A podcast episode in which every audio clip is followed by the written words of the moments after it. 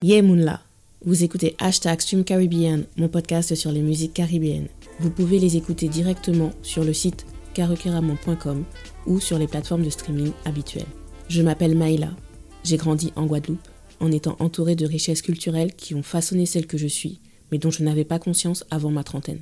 Aujourd'hui, je vous invite à faire un voyage musical Karukeramon pour découvrir ou redécouvrir une génération d'artistes guadeloupéens. Quand je dis Karukeramon, je veux dire que ces artistes offrent leur lecture du monde en mettant en chanson notre passé, notre présent et notre avenir, de notre point de vue guadeloupéen. J'espère que vous apprécierez cette discussion. En ouai, Mila Sakabay.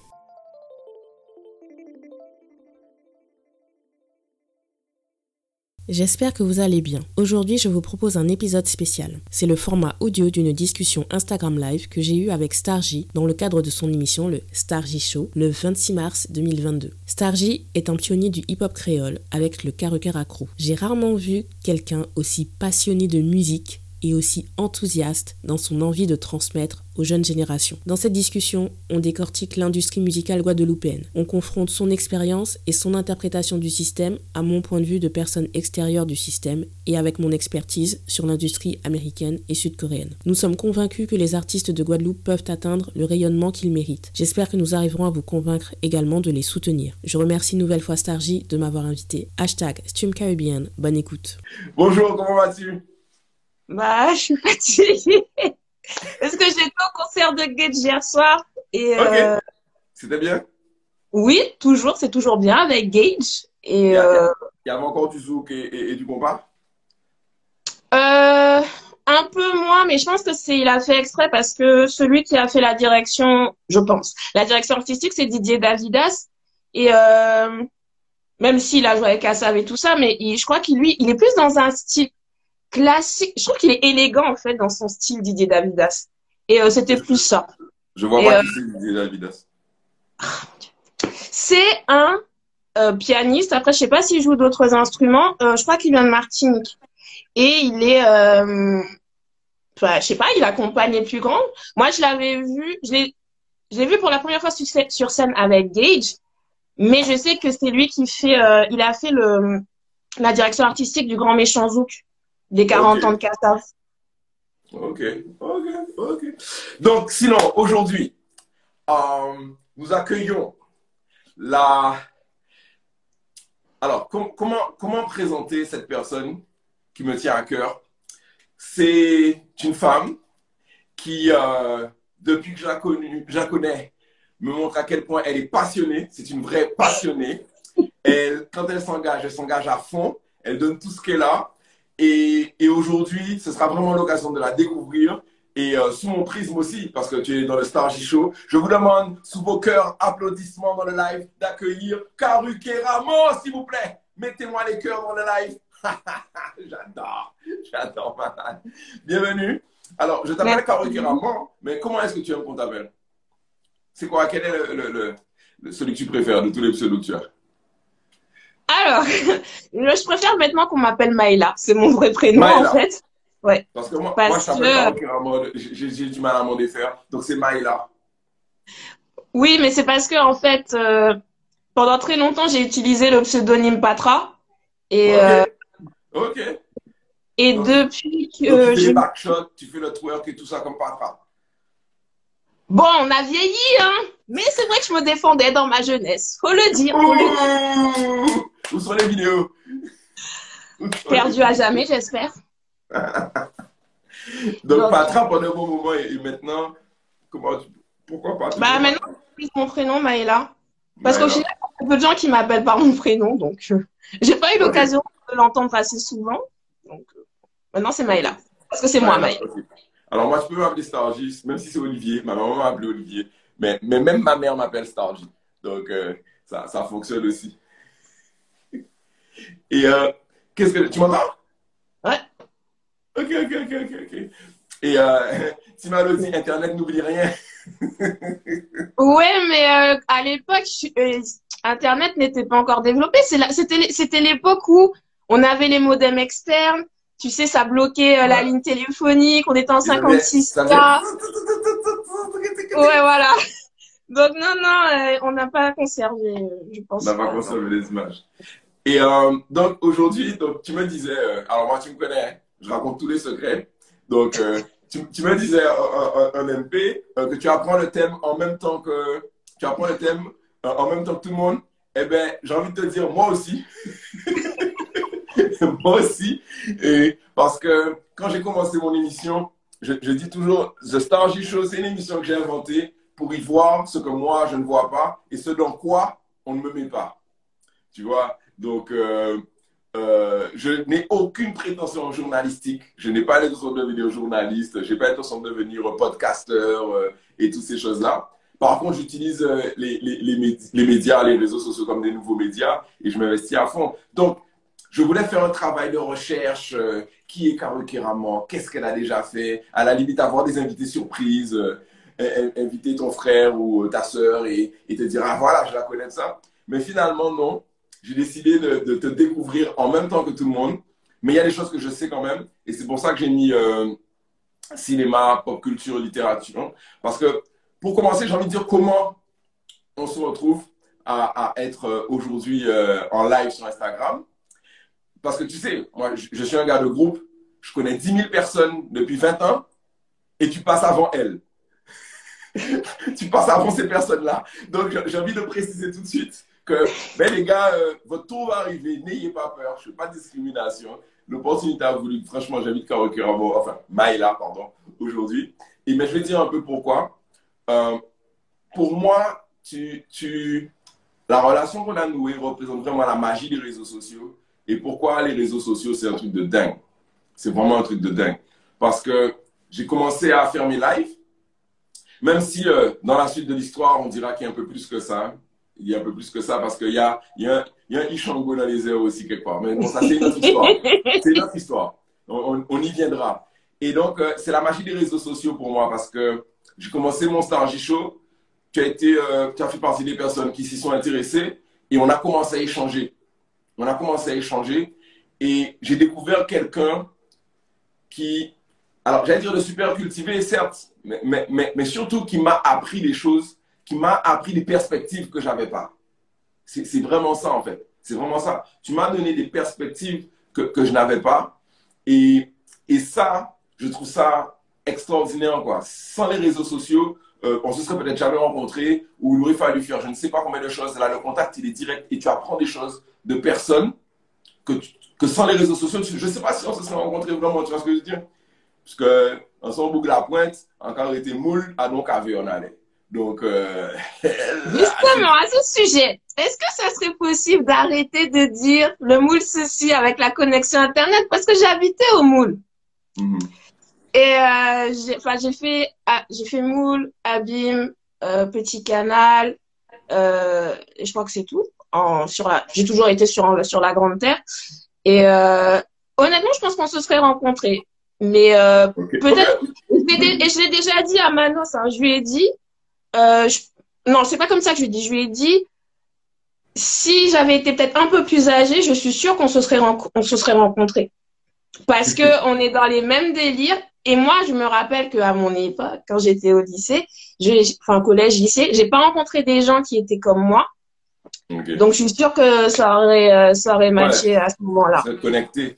C'est clair, c'est clair, c'est clair. Surtout qu'à l'époque, on était vraiment dehors. Mais alors, euh, Maëla, tu veux que je monte, c'est ça? Tu veux que je dise que cette marguerite, c'est un désert numérique? Tu veux pas que je le dise? Oui. J'ai pas dit que c'est pas un désert numérique, mais c'est pas la fin du monde non plus. Parce que honnêtement, moi, je suis ici. J'ai déjà fait beaucoup d'interviews euh, par Zoom et tout. Ma connexion bug à chaque fois. Mais à chaque fois. Donc, euh, franchement. Euh, J'entends. En tout cas, petit canal, capte bien mieux que le moule, cette marguerite, je le dis. Donc, big up Petit Canal et big up tous les fois Petit Canal. Big up Killer, big up Kevni, big up Alto et tous les coups de Petit Canal qui, qui, qui sont massifs et réels. Alors, pour, pour euh, rentrer dans le vif du sujet de mon bordel, euh, allons parler des choses qui, comme je te dis, qui m'ont fait changer de perspective et qui m'ont montré des gens euh, qui ont une expérience. Allons parler. Alors, les choses dont je veux parler, déjà. Je veux parler des podcasts, parce que tu en as fait, tu en fais toujours. Je veux parler euh, de ta passion pour euh, la, la, la K-pop et tout ce qui est pop culture et, et tout ce qui est, euh, comment tu appelles ça, fan, fandom, je sais pas comment on appelle ça. et, j'ai envie qu'on parle de, des, personnes dont tu as envie de parler. Tu vois, comme tu m'as fait découvrir Alain Bidard et, et son œuvre Opal. J'ai envie qu'on parle de toutes ces choses-là. J'ai envie de dire aussi comment tu m'as impacté parce que il faut savoir que tu, tu m'as vraiment donné un plan.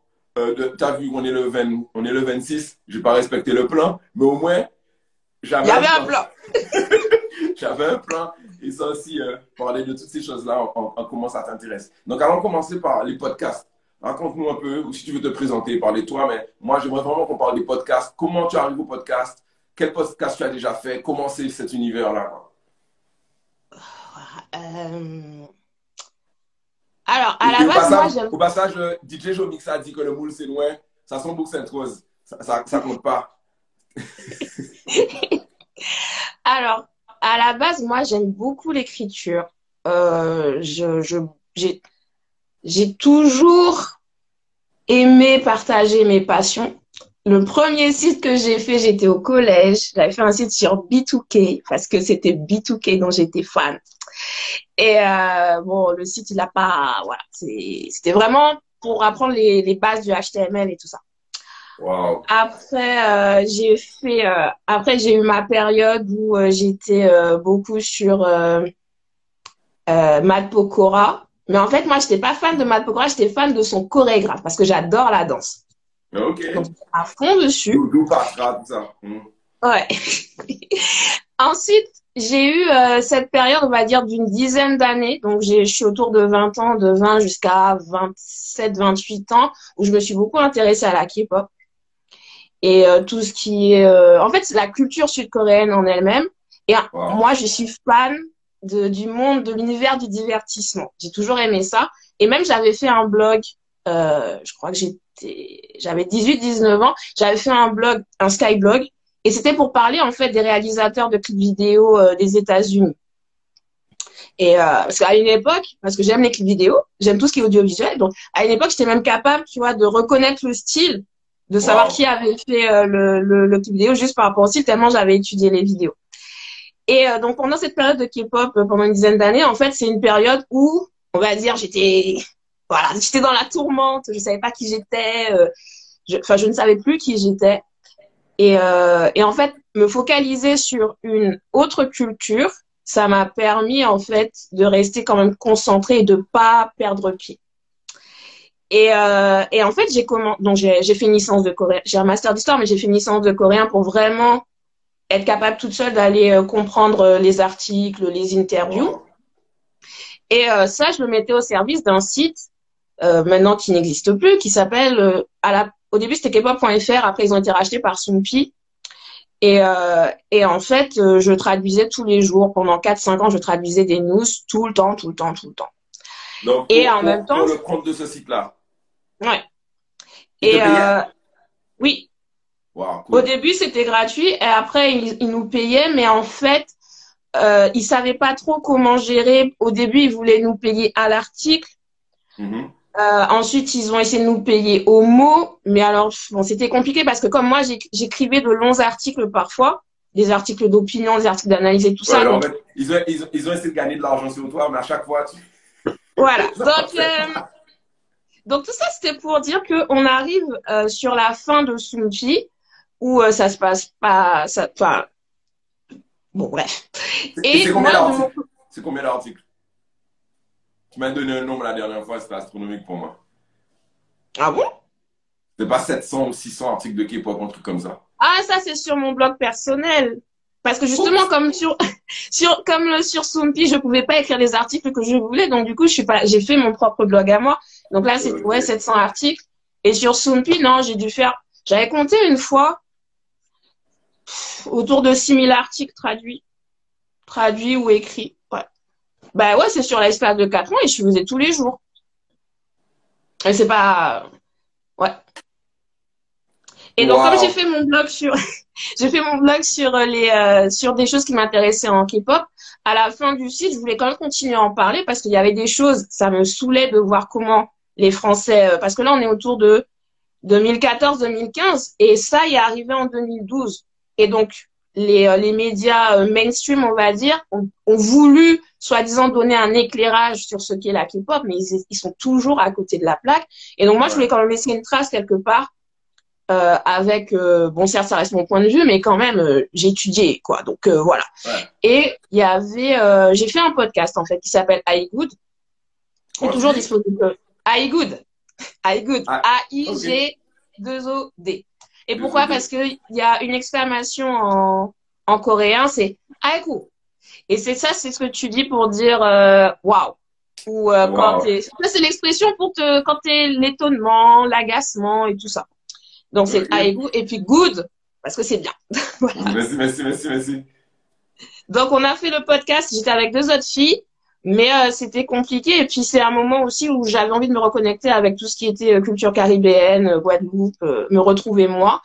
Et euh, du coup, j'ai ouvert un, un, autre blog vraiment spécialisé sur la représentation des, des Noirs dans l'audiovisuel. Maïnseng. C'est la question que j'allais te poser. Tu as, tu as, fait tout ça dans l'univers de la K-pop, ok, Ouais. de la culture sud-coréenne. Et est-ce que tu as une idée du paysage du podcast sur le, le marché, notre marché? Est-ce que tu est-ce, que tu as est-ce qu'il y a des noms de podcasteurs qui fonctionnent ou est-ce qu'il n'y a rien ou est-ce que c'est épisodique? Comment est-ce que tu as est-ce que tu sais comment sur le marché du podcast guadeloupéen Enfin guadeloupéen. Ouais, est-ce que ça existe? Est-ce qu'il y en a? Ah ouais, parce que quand on, quand je compare quand j'ai commencé euh, donc j'ai lancé carrément en 2019 justement parce que j'avais envie de faire plus que écrire, enfin que bloguer, j'avais envie de faire entendre ma voix littéralement. Yes, yes. Et, euh, parce que j'aime pas les vidéos. je fais l'effort maintenant, Ah je me fais violence. je me fais violence, mais je veux pas ça en fait. mais euh, quand j'ai commencé, il y en avait pas beaucoup. J'avais fait un recensement parce que j'avais fait un article. C'est vers quelle année 2000, euh, j'ai- quand j'avais fait le recensement, on était en 2018. Et on va dire qu'il y avait une dizaine, une dizaine de podcasts.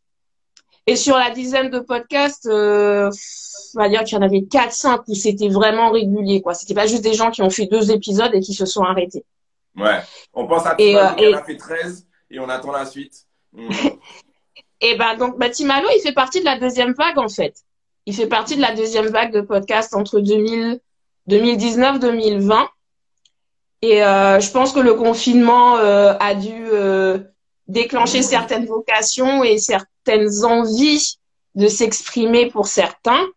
Et, euh, et là, on a, pour moi, on a un vrai marché du podcast. Hein. Maintenant, le problème, c'est que, et ça, en fait, c'est pour tout ce qu'on fait, on a tendance à regarder comment ont fonctionné les autres et on veut absolument avoir le même, Mm. euh, le même business model. Alors, alors, je fais parenthèse. J'ai dit 13 au hasard. Timalo rectifie tout de suite. C'est 35. je me suis arrêté à 13. Tre- 35 épisodes du podcast de Timalo. Bah, il a raison de rectifier parce que ça demande du temps. Hein, euh, c'est- Bah, c'est- de la folie. Big up, GPZ. Et, et donc, tu me disais qu'on a le même problème euh, euh, pour tout. Dis-moi. Oui, bah, on veut, on veut fonctionner comme les autres pays alors qu'on n'est pas pareil. Donc, c'est à nous d'adopter, de créer en fait notre business model à nous. On peut regarder ce qui se fait, on peut s'en inspirer, mais on peut pas fonctionner pareil. Par exemple, ne serait-ce que le fait de monétiser, de monétiser un podcast ou alors de d'être euh, produit par euh, un petit, une petite euh, société de production et tout ça. Moi, je, enfin bon après ça c'est mon avis à moi, mais euh, moi je suis pour l'indépendance dans le sens où tu peux vraiment garder la totale liberté autour de tes créations. Et euh, ça, ça permet aussi de faciliter beaucoup le contact avec les gens parce que je regarde là, je suis en train de tourner le podcast euh, hashtag Caribbean sur la musique. Mais en fait, j'étais en contact avec toutes les personnes qui font ces musiques. Donc, en fait, et qui sont, et c'est ça qui est génial avec nous, c'est qu'en général, on est auteur, oh, je suis pas dedans, hein, mais vous êtes auteur, compositeur, producteur. Donc, en fait, quand je vous parle à vous, je parle à la personne qui est responsable de gérer tout ça. C'est clair. Et euh, si euh, j'utilise des musiques, donc on m'a conseillé, donc c'est ce que je dois faire, on m'a conseillé de faire attention au niveau de l'utilisation des musiques et tout pour les droits commerciaux. Euh, mais comme j'ai eu quand même un contact avec ces personnes-là, on a bien discuté. Euh, je pense qu'on est quand même dans une dans la même optique, dans la même vision de ce que peut devenir l'industrie musicale. Je les vois pas venir m'embêter pour me dire euh, bon en fait là il faudrait nous rémunérer euh, par Ouais. rapport Tu euh, m'as- Tu m'as fait de la promo, tu m'as fait de la pub, tu as pris de ton temps euh, pour diffuser la bonne nouvelle et maintenant il faudrait que tu payes en plus quoi. voilà donc mais mais mais ils pourraient le faire parce que et Oui. moi je pars de ce principe là il faut payer les artistes c'est c'est toujours ce que je dis même même tous les concerts où je vais je paye on m'a jamais offert de place ni quoi que ce soit et même si euh, on, ça m'arrive par exemple au niveau de la littérature on peut me donner un livre mais j'irai quand même acheter le livre Wow. Parce que pour moi, c'est la base. Je paye. C'est l'art, c'est c'est un business aussi. Les gens les gens prennent sur leur temps pour créer. Donc euh, pour moi, c'est important de montrer euh, en donnant de l'argent quoi. De, le soutien financier, il est très important. Donc en fait, tout ça, c'est pour dire que le marché du podcast, au- en termes de monétisation, ça va pas forcément passer par le fait euh, d'utiliser des pubs ou ce genre de ce genre de choses. Ça peut être aussi bah on voit ce qu'on, le fait de, de mettre en ligne plein de, de, de contenu, ça peut intéresser d'autres personnes qui, elles, vont nous engager par rapport à ce contenu. Et à ce moment-là, c'est ça, ce sont ces personnes-là qui vont nous donner de l'argent. Donc, Mais c'est donc tu pas- veux dire que le, le modèle, si, si je comprends bien, tu me dis, le modèle, ce serait de créer du contenu sans se soucier de ça et qu'ensuite ce contenu-là pourrait être monétisé sur d'autres plateformes, plus à l'international, des gens qui ont un vrai réseau. Je dis pas qu'il faut pas s'en soucier, il faut y penser. Il faut y penser. Mais il faut pas se dire que si on ne fonctionne pas comme les États-Unis, on ne fonctionne pas comme la France, ça veut dire que forcément notre façon de fonctionner est mauvaise. C'est ce que je dis. Voilà. Et euh, tout est à créer, donc euh, forcément, euh, il y a, en soi, pour le moment, on on peut pas dire fonctionner de cette façon, c'est pas bien. C'est fonctionner de cette façon, c'est c'est ce qu'il faut. Mais moi, je sais que j'avais parlé, j'avais participé à un Mais alors, mais podcast. alors, mais qu'est-ce que- tu appelles fonctionner de cette façon? C'est quoi Bah, fonctionner parce que je, je, je vois les discussions sur les réseaux sociaux et tout. Euh, Il y a certains podcasteurs, ils sont partis, euh, ils sont ils sont produits par des, des petites sociétés de production. Pourquoi pas? C'est un choix. Euh, maintenant, ça veut dire aussi, est-ce que il y a un contrat? Est-ce que euh, il y a parce que j'entends aussi les avantages d'être dans une société de production qui va gérer plein d'aspects techniques et qui vont pouvoir euh, t'aider à, à avoir de la visibilité de la visibilité et tout ça. Mais est-ce que derrière, tu es sûr de pouvoir créer comme tu veux, quand tu veux, comme tu veux? Je comprends. suis pas sûre. Mais bon, après, Mais tu veux encore une dire- Donc, si je comprends, pour nous qui sommes souvent euh, auteurs, interprètes, compositeurs, producteurs, mettre, mettre une petite société entre nous et les, consommateurs, c'est inutile au niveau où on est. Mieux, vaudrait garder ça pour soi et quand ça devient vraiment big ailleurs, euh, pouvoir négocier un contrat plutôt que ce soit cette personne du milieu qui aille gérer à ta place alors qu'en fait, il a guère fait plus que toi.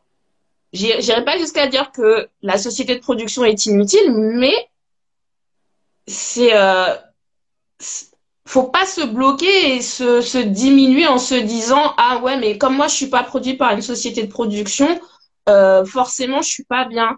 Euh, c'est plus, plus par rapport à ça en fait. Et Je comprends. Et ça, c'est pour tout, c'est pour la littérature, c'est pour euh, la musique, euh, enfin tout ce qui est culturel en fait. C'est euh, c'est de se dire que nous, enfin c'est ma encore une fois c'est ma vision. Hein, je suis pas là pour dire c'est comme Bien ça que je pensais, mais bon, Non, non, non, non, mais c'est, c'est, ce sont partage, c'est un partage. je viens de lire la bi- la l'autobiographie de Jocelyne Berroir et Ah, je, je hier à la librairie générale. mais il faut D'ailleurs- il faut que tout le monde, il faut que tout le monde Ouais, lise. Parce que pour moi, c'est euh, vraiment. euh, de toute façon, j'ai fait une review dessus. euh, c'est disponible sur caracaramon.com. Pour moi, c'est elle a écrit en fait le, le canevas qui peut servir à n'importe quel artiste et peu importe la discipline. Wow. Parce que elle donne, elle écrit toutes les erreurs de Kassav, tous les problèmes qu'ils ont affrontés, euh, les réussites aussi qu'ils ont eues, et surtout elle parle de, du fait, enfin de l'importance de croire en soi, l'importance de croire en son talent. Et ça, c'est quelque chose qui manque beaucoup. C'est le fait de se dire qu'on peut réussir. Et après, le problème, c'est quelle est ta définition de la réussite? Parce que moi, quand je dis, euh, euh, bah, depuis que je, je fais Raman et tout, donc quand je parle avec d'autres personnes, je vais dire, ouais, bah, faut viser l'international. On va prendre le cas de la musique. Faut viser l'international. j'ai toujours, euh, les personnes en face ont toujours ce petit sourire. Si on est face à face, je, je vois le visage se transformer, tu vois, genre, qu'est-ce qu'elle pense celle-là? Ou alors, si on est au téléphone, il y a toujours, euh, tu sais, il y a le petit temps d'attente, la petite pause, genre la personne, elle enregistre ce que je suis, en train de dire, et limite, je l'entends, je l'entends penser, mais elle est bizarre cette fille, mais pourquoi, elle, pourquoi elle pense à ça? Et je me dis que c'est dommage, c'est dommage, mais bon, c'est pas non plus irréversible, hein, que Kassav ait fait tout ça mhm. et qu'aujourd'hui, nous, on arrive en 2022, on considère Kassav comme une exception, mhm. alors que moi, je considère que Kassav, c'est une norme pour nous. Je comprends. Et, euh, et, cette définition de la réussite et du succès, elle est très importante parce que c'est ce qui te permet en fait de, de construire ce que tu veux faire en tant qu'artiste. C'est le, le, drive, c'est ce qui va justement te pousser à aller plus loin. Donc, euh, non, non, c'est super, c'est super intéressant ce que tu dis. Je ne pensais pas que c'est là que tu allais aller, mais c'est, ouais, ouais, je vois très bien. Mais moi, moi, je sais, à titre personnel, c'est, c'est pas un regret parce que je me sens encore jeune, mais je sais qu'à 20 ans, quand on avait 20 ans et qu'on était euh, au, je pense que notre pic, tu vois, Stargy, Exhaust, tout ça, notre pic, c'était quand on avait 20 ans, en, en 95. Et que personne, on, on a eu un problème de mentor on n'a jamais eu personne pour nous dire, les gars, ce que vous faites, c'est bien. Certes, ça, on avait ça, on avait ça. Mais il, faut y aller encore plus fort, il faut y aller encore plus. Et, et, et, on a plus écouté ce qui nous disait, c'est bien, mais bon, il ne faut pas trop rêver, il ne faut pas trop espérer.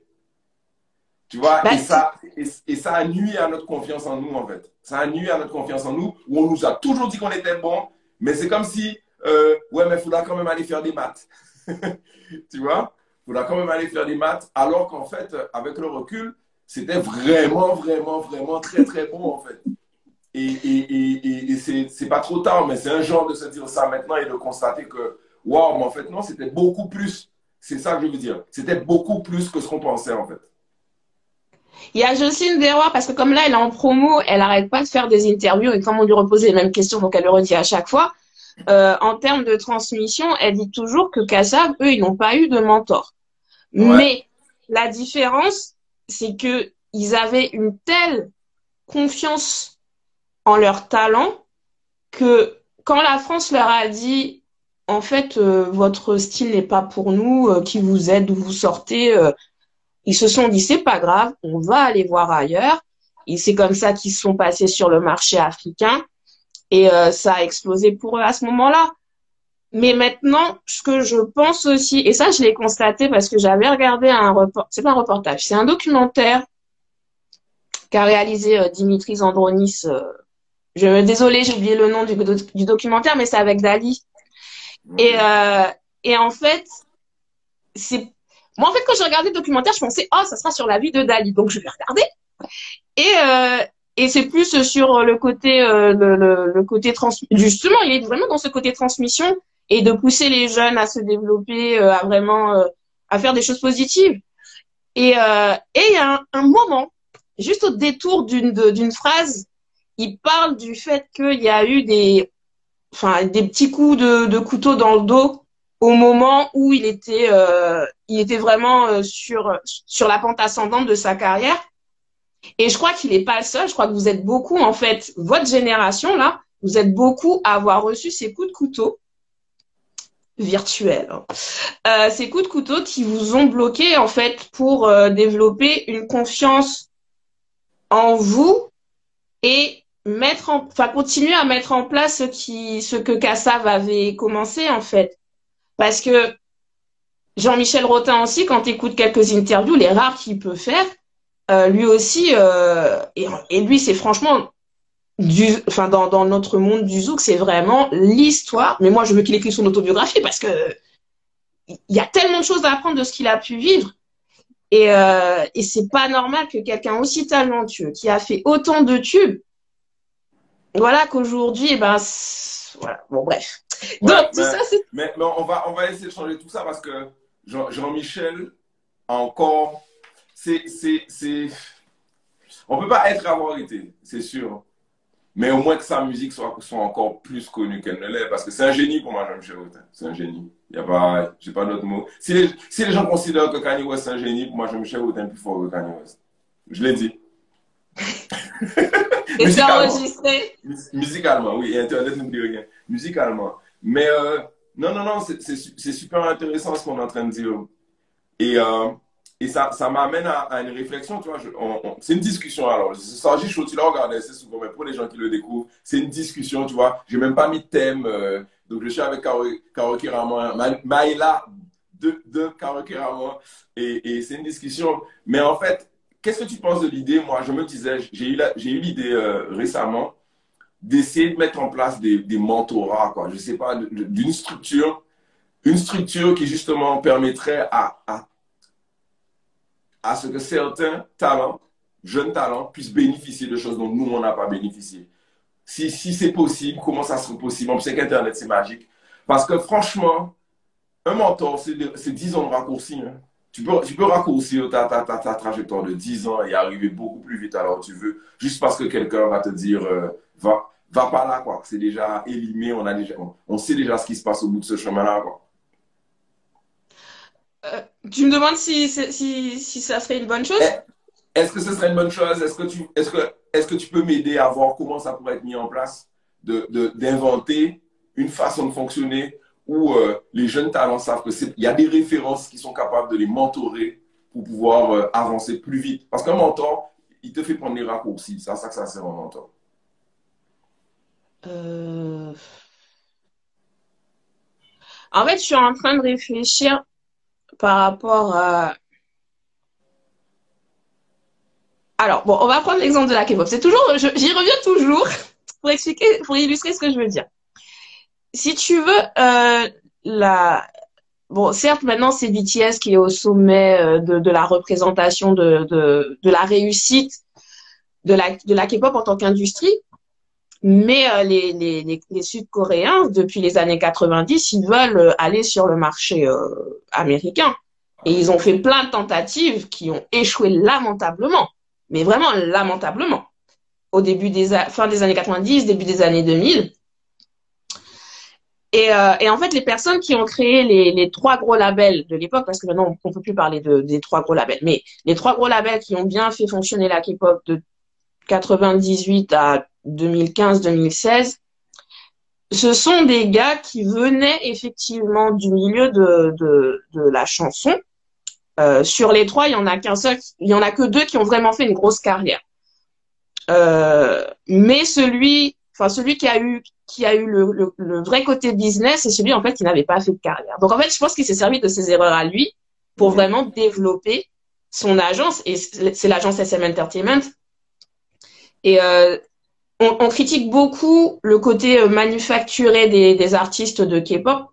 Bon, alors petite, non petite, faut que je le dise. La K-pop c'est un genre marketing, c'est pas un genre musical.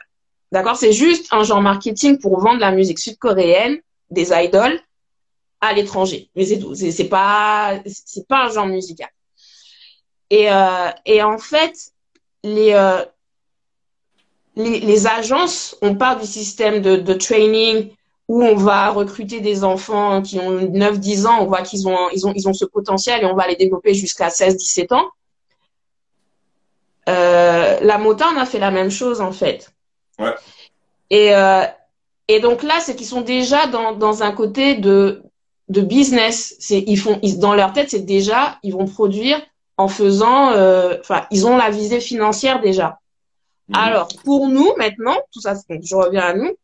Bien sûr. Moi, je pense que on doit remettre de l'humain dans tout le côté entertainment et dans tout le côté industrie euh, du divertissement et qu'effectivement un programme de mentoring ça peut être intéressant pour euh, pour des jeunes artistes.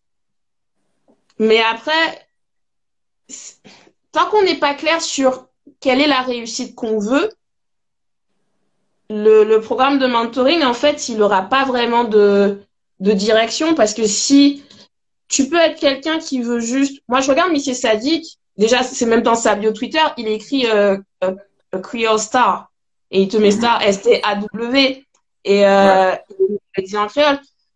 Maintenant, est-ce que Missier Sadiq, est-ce qu'il pourrait fonctionner sur un marché international? Oui. Est-ce que, euh, est-ce que il, euh, mais est-ce qu'il a envie de le faire? C'est ça. C'est est-ce que en tant qu'artiste, est-ce que toi, tu, moi, enfin moi, je prends mon exemple. Moi, je me, tout, je me, dans ma tête, j'ai jamais voulu passer par la France pour quoi que ce soit par rapport à ce que je veux faire sur mes contenus culturels. Je me suis toujours, euh, j'ai sous, enfin, j'ai beaucoup fonctionné en anglais et même carrément, il est, il y a une version en français, une version en anglais. J'ai fait un podcast sur la littérature qui s'appelle Tim Tim Boafik. Euh, Tim Tim Boafik, c'est, euh, c'est une discussion avec des autrices euh, caribéennes anglophones. Pause, pause, oui. pause. Parce que là, j'aimerais attirer votre attention, chers téléspectateurs. Déjà, deux choses. C'est pour ça qu'on reçoit Caro Kéraman, pour son point de vue que j'adore. J'adore ton point de vue. Il m'éclaire à chaque fois, ça c'est un. Et deuxièmement, euh, tu as combien de projets? Parce que j'ai entendu Stream Caribbean, Caro Kéraman, Tim Tim Boafik et un certain idole derrière. Explique-moi un peu, c'est quel genre de nébuleuse? C'est Octopus, c'est toi C'est quoi la pieuvre et tout ça là? Euh, Alors, il y a le podcast Caro Kéraman, c'est sur le cinéma. Et dedans, j'avais fait un spin-off sur la littérature qui s'appelle Carrément Lité. Ensuite, euh, j'ai fait Tim Tim Boafik qui parle de, littérature euh, caribéenne. Et la hashtag, hashtag Stream Caribbean, c'est un podcast sur les musiques caribéennes. Et, euh, et après, là, je vais, je vais un peu lever le pied sur les podcasts, mais j'ai quand même un qui est en préparation, mais ça sera pas pour tout de suite mais ça sera quand ah. même sur le cinéma. Je ne sais pas si je vais garder sur, sur la plateforme de Karukérama ou si ça sera sous un autre nom. Ah. Je ne sais pas encore parce qu'il est en cours, de, en cours de préparation. Donc voilà. Non, voilà pas. Et si on parlait des livres? Oui, bah, oui bah, les livres, bah, j'écris bah, j'écris des fictions. Maintenant, j'ai que j'ai publié qu'un seul livre. Là, je dois publier un deuxième. D'ailleurs. J'en ai, publié euh, zéro. Hein. Donc, ça, 6 bah oui, bah, comme ils disaient. Bah oui, mais là, je suis en train de travailler sur euh, le, le, le, deuxième qui doit sortir ah, le 3 mars. Ah, d'accord. Ça fait. Mais tu le sais, Olivier, tu le sais. Et, et, la nuit, tu dors? Oui, je dors. Je dors. Mais justement, c'est important. Mais ça, c'est quelque chose que j'ai appris. Moi, de toute façon, je, je pense que j'ai utilisé tout mon quota de nuit blanche pendant ma vingtaine. Donc, euh, je, je, je dors je dors. Même maintenant, mon corps, même si je veux pas, euh, il va. Je... Ouais, il s'endort, il, s'endort de lui-même. il s'endort de lui-même. Waouh, waouh. Mais euh, moi, j'aime bien embrouiller les gens. Donc, on, tu, tu, parlais de comment la K-pop, c'est pas une industrie, c'est pas, c'est pas un mouvement musical, c'est vraiment une industrie qui construit les idoles et qui repère. Et ensuite, tu, tu étais, tu m'as parlé de Missier Sadik, de comment en fait il écrit Creole Star, mais en fait, quelle est sa véritable ambition? Et par rapport au programme de mentoring que je proposais, tu disais qu'il fallait en fait une direction, quoi. Il fallait en fait faire des choix pour, pour rendre ça pertinent.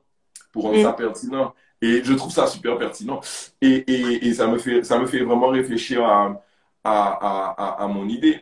Alors, il y a, une discussion que je voulais aborder avec toi aujourd'hui, parce qu'on a commencé à en parler, mais euh, et tu en parlais beaucoup des fois dans les commentaires de, de mes lives précédents. Donc maintenant qu'on est là, bien qu'on peut parler, c'est tu as parlé de l'international. Et tout à l'heure, tu en as parlé encore. Tu as dit quand tu dis aux gens, tu vises, tu vois l'international. Malké m'a dit, je viens d'arriver, qui est donc cette personne? Excellent, excellent, excellent. Eh bien, aujourd'hui, Malkema, on reçoit euh, Maïla, qui a monté donc euh, plusieurs projets. Karokeramon, c'est le projet principal, je pense, hein, avec euh, le site euh, je ne me trompe pas? karaokeramon.com où tu peux retrouver euh, des podcasts sur le cinéma entier, sur la littérature. Elle a aussi Stream Caribbean, le hashtag Stream Caribbean sur Twitter qui parle de la musique caribéenne, des bouquins en route, des podcasts et une grande culture de la, une grande connaissance de la culture fan et euh, de la culture pop, de la culture de la musique de l'audiovisuel et quelqu'un de très intéressant qui a des idées innovantes pour moi. Alors imagine-moi que je suis dedans donc, je voulais vraiment euh, qu'elle soit là aujourd'hui avec nous, qu'elle soit là à un moment, en tout cas, sur le Star Show, pour partager avec nous tout ça. Et là, je voulais te, donc te poser la question, Maïla, de, tu parlais de l'international, tu parles souvent de l'international. quelle est selon toi notre la façon dont on devrait aborder cette question de l'international Comment est-ce qu'on devrait euh, défoncer le marché international, nous, euh, Guadeloupéens, Martiniquais, Caribéens, etc. Euh, tout ce que tu penses sur ça, dans le désordre ou dans l'ordre. Alors, parce qu'en en fait, il y a plusieurs aspects. Parce que moi, dans ma tête, euh, et c'est pour ça aussi que je, vais, je fais tous ces projets, la littérature, la musique et le cinéma, ça fonctionne ensemble. Maintenant, euh, et ça, je crois qu'on a déjà eu l'occasion d'en parler. Euh, je te disais, mais je, je je comprends pas en fait comment vous artistes musique, vous avez eu l'occasion de faire des collaborations avec d'autres artistes de la Caraïbe et pourquoi euh, derrière ça n'a pas euh, ça a pas débouché sur des euh, des mises en place de partenariats qui enfin qui soient assez réguliers quoi et qui est qui bon alors j'ai j'ai fait une interview elle est en ligne là avec un DJ qui vient de, de Trinidad and Tobago et lui, il est dans la même optique. Il y a ce côté, il faut que nous, en tant que, que, que Caribéens, il faut qu'on aime notre culture, mais il faut aussi qu'on montre qu'on aime la culture. Et donc lui, il disait que euh, Trinidad a beaucoup, a un manque de structure. Et ça, c'est le terme qui revient souvent dans la bouche des artistes de votre génération, c'est il y a un manque de structure pour euh, permettre aux artistes de, de vraiment développer une carrière. Alors, c'est pour ça que je dis comment, en ayant fait tout, toutes ces collaborations, là, j'ai commencé une playlist Spotify justement spécialisée sur les collaborations entre artistes Guadeloupe-Martinique et des artistes de, de, de, la Caraïbe, quoi. Et euh, donc, ces collaborations, elles ont existé. Donc, comment ça s'est passé? C'est ça qu'il faut savoir. Comment ça s'est passé? Euh, Parce que peut-être que derrière, effectivement, il y a, y a eu des problèmes, il y a eu des embrouilles, et c'est peut-être pour ça qu'il n'y a pas eu plus de, de, de, de, de projets euh, en commun. Mais dans ce cas-là, il faut justement le savoir pour ne pas refaire les erreurs du passé. Donc, pour moi, il faudrait passer d'abord par la Caraïbe, mettre en place ces partenariats, ces liens. Et encore, mais, bon, je fais tout ça, mais moi, je vais juste voir les gens, je parle avec eux, en fait. Bon, même si j'aime pas parler avec les gens à la base, mais comme là, je vais parler de choses que j'aime parler. je pose juste des questions et j'ai jamais, mais quand je te dis jamais, j'ai jamais eu personne qui m'a laissé dans le vent. J'ai jamais eu personne qui m'a dit euh, non, enfin qui, qui ne qui ne s'intéresse pas à ces sujets-là justement. Et c'est toujours ce que je dis dans mes podcasts.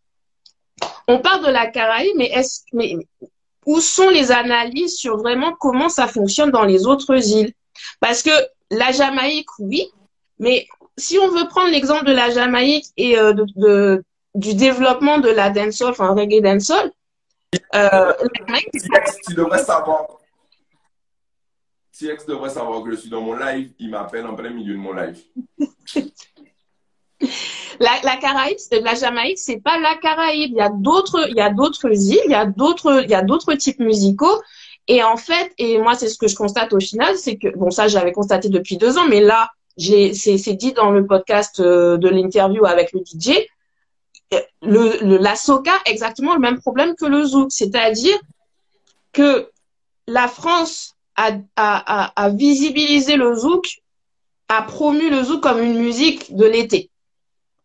C'est pas une musique qu'on va écouter du 1er janvier au 31, au 31 décembre. Ouais, comme une musique de bal aussi, une musique qu'on danse au mariage en même temps que la compagnie créole. Voilà, et, ouais, et la soca. Ouais.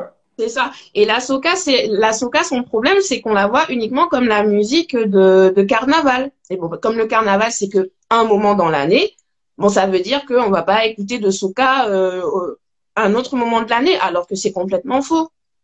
Euh, l'autre, l'autre problème commun, euh, c'est, c'est, et ça, c'est vraiment tout ça, c'est le fait que les artistes, ou en tout cas les personnes qui les entourent, ont beaucoup de mal à les valoriser. Valoriser dans le sens où il faut montrer aux gens en quoi tu es bien. Tout le temps faire tes preuves, tout le temps faire tes preuves. Ouais. Voilà, et, et, et euh, les, euh, les, les, y, a, y a beaucoup d'artistes qui peuvent avoir beaucoup de succès, euh, qui sont, bah, tu vois, on en avait parlé, Triple K, par exemple. Moi, je connaissais pas le bouillon. J'ai connu Triple K parce que il y a une collab Chris a fait une collaboration avec eux sur son dernier album Oasis. Donc, Hmm. moi, je m'intéresse, je vais chercher qui est Triple K. Et je ne trouve rien. Mais quand je dis rien, il y a peut-être une ou deux pages comme ça euh, sur, euh, tu vois, c'est des annonces de festivals, quelque chose comme ça. Mais il y a rien qui raconte l'histoire de, de Triple K et c'est pas normal. Parce que de ce que je comprends, c'est vraiment euh, C'est un groupe très important. C'est, ah c'est Triple K. Quel équivalent Triple K a en termes de groupe Je sais pas moi, c'est. Ce sont les, les, les pff, j'allais dire les cassaves de- du bouillon de la Dominique, quoi. Enfin, je veux dire, c'est. je- J'essaie de trouver ces soupes machines du bouillon de la Dominique, je sais pas comment dire ça, quoi. C'est. Triple c'est une fondation, quoi. C'est, c'est la. Ouais, c'est quand on rassemble le système de, de, de, du dancehall pour, la, pour, pour, pour le bouillon de, de Guadeloupe. C'est quand ces messieurs arrivent, euh, quand ces messieurs arrivent euh, dans le char. J'étais allé en- au carnaval 2014. Quand ces messieurs arrivent dans le char, c'est impressionnant. C'est des prof- sont des professionnels, quoi. Mais j'en- j'entends ce que tu dis. C'est excellent. Non, franchement, je pourrais résumer, je pourrais résumer tout ce que Ma- Maëla vient de dire, mais c'est ça aussi qui est génial avec euh, les, les, les- c'est un peu comme un podcast visuel qu'on fait là. C'est que les gens pourront aller écouter. Je vais il faut vraiment que je prenne le temps de prendre les meilleurs extraits. Et ce que tu viens de dire là, j'ai beaucoup aimé parce qu'en fait, ma question était comment aller à l'international?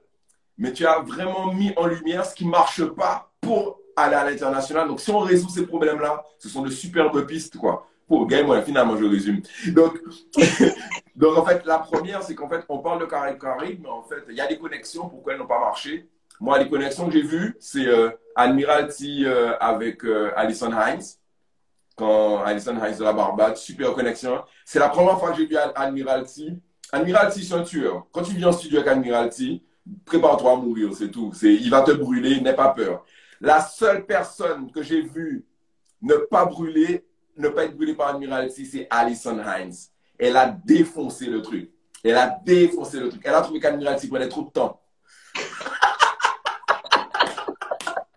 T'avais- quand elle a commencé à chanter, tu avais l'impression qu'il y avait un char de jump up de soca derrière elle. C'était impressionnant.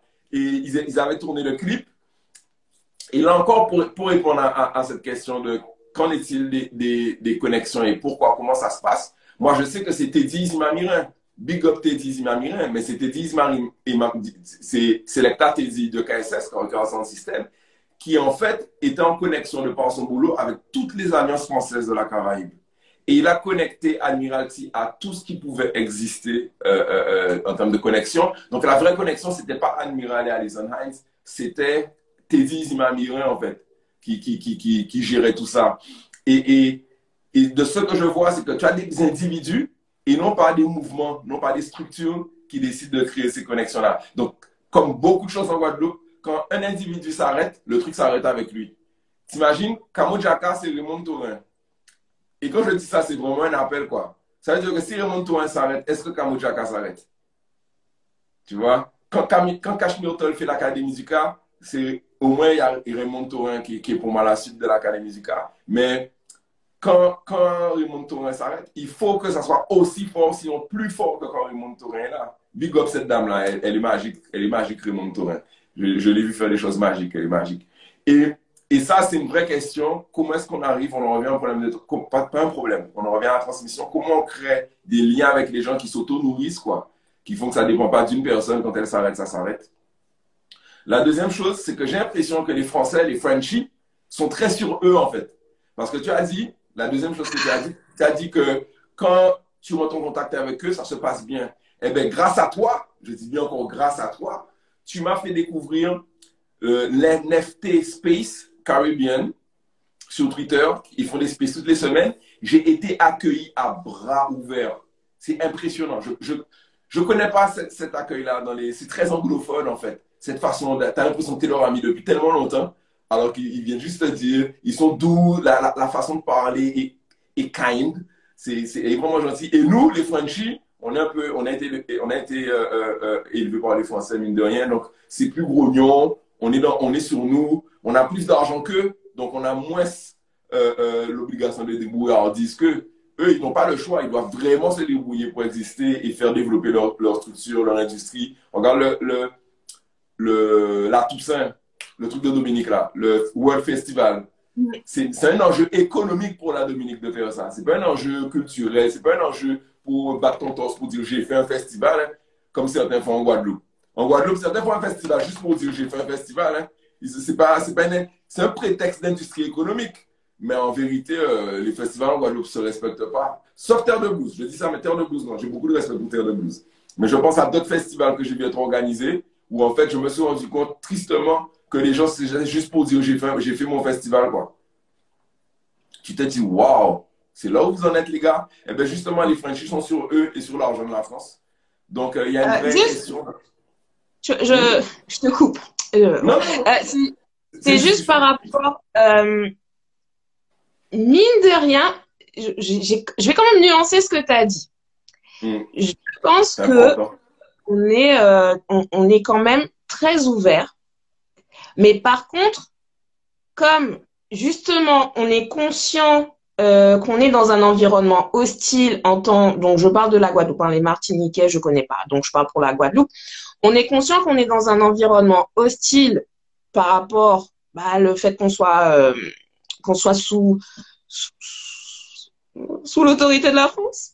Donc, euh, je pense que c'est plus de là que vient cette méfiance parce que après, il y aura toujours des gens qui veulent juste se faire de l'argent. Ça a toujours existé. Et limite, j'ai envie de dire, heureusement qu'on a des gens comme ça parce que c'est ça aussi qui permet de faire tourner une industrie. Heureusement. Mais au-delà de ça, il y a des je gens. Pensais, je pensais aux politiques. Quand je parlais de gens qui aiment faire des festivals, ah, d'accord. je pensais aux hommes politiques, clairement. D'accord. Parce que euh, moi, ce que j'allais dire, c'est que je trouve que vous, en tant qu'artiste, vous êtes euh, très ouvert.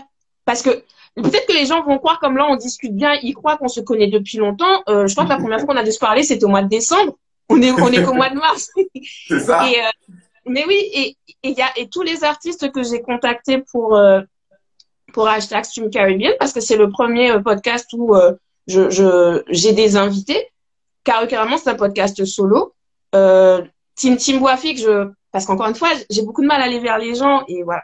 Mais donc j'avais, j'avais jamais voulu faire un podcast interview. Et d'ailleurs, quand tout à l'heure on parlait euh, du monde du podcast, euh, c'est ce format-là qui revient souvent. Euh, les, on dirait que les gens ils ont peur de parler tout seul. Bon bref, mais je peux faire des monologues toute seule, donc j'ai l'habitude. Mais euh, j'avais pas, pas envie de dépendre de quelqu'un d'autre pour faire fonctionner mon, mon, podcast sur ce que j'avais à dire. Donc je ferme la parenthèse que j'avais pas ouverte. Et euh, donc, donc les artistes que j'ai contactés pour hashtag Caribbean, ils ont dit oui tout de suite. Mais, mais même moi, je suis sûre qu'à chaque fois, je, je, suis là, mais vous, êtes sûr Parce qu'on ne se connaît pas. Il y a que euh, par exemple, celle qui est dans le tout premier épisode, l'épisode zéro, parce que je voulais quand même justement qu'il y ait un, un, au moins un épisode en ligne pour que quand j'aille euh, démarcher d'autres artistes, qui, qui puissent aller écouter et se rendre compte que je suis pas là pour les piéger ni quoi que ce soit, c'est vraiment pour les valoriser eux. Bon, je suis sûre qu'ils n'écoutent pas, ils n'ont pas écouté, mais, mais, au moins c'est là. Bon, au moins c'est là. Au moins c'est là. Mimi Nazi. Euh... Big up la famille, hein. c'est la famille Mimi Nazi. Mimi Nazi, son, elle, elle m'a permis d'utiliser euh, sa musique pour mes podcasts. Et ça fait donc carrément 2019. Donc depuis 2019, j'utilise sa musique pour mes podcasts. Et euh, elle m'a jamais, elle me connaissait pas. Alors peut-être que Mano est peut-être intervenu qui n'a jamais dit, je sais pas. Mais en tout cas, quand moi je l'ai contactée, euh, elle m'a dit oui tout de suite. Euh, les, euh, Mano aussi, ben voilà, il me connaissait pas, hein. il me connaissait pas. C'est juste que je lui ai posé une question euh, en Insta Story et, euh, et puis de là, on a commencé à discuter. Et puis c'est juste ça. Mais sinon, tous les autres, ce sont pas des gens avec qui je suis en contact. Je ne les connaissais pas avant de les contacter pour euh, demander une interview euh, pour hashtag Swim Caribbean. Donc, ils ont dit oui. mais c'est, c'est, non, non, c'est super intéressant. Franchement, je, pourrais dire plein de choses, mais la, la, la, chose, la seule chose quand même que je retiens de ce que tu viens de dire, c'est c'est peut-être aussi, en fait, le compromis entre ce que j'ai dit et ce que tu dis. je pense que c'est peut-être aussi tout simplement qu'on n'ose pas, en fait. Hein. C'est-à-dire, on n'y pense pas, quoi. On est, on est dans notre, euh, notre quotidien, on est dans notre routine et euh, on n'a on, on, pas assez de recul pour se dire, mais hey, oh, allons juste contacter, allons entretenir de vraies relations. Pas juste faire des coups, quoi. Entretenir de vraies relations et, et que nous tous, on prenne l'habitude d'avoir des relations avec les gens de la Caraïbe et de vraies relations qui, qui, donc, avec le temps, vont porter des fruits, vont donner des collaborations et ouvrir le marché.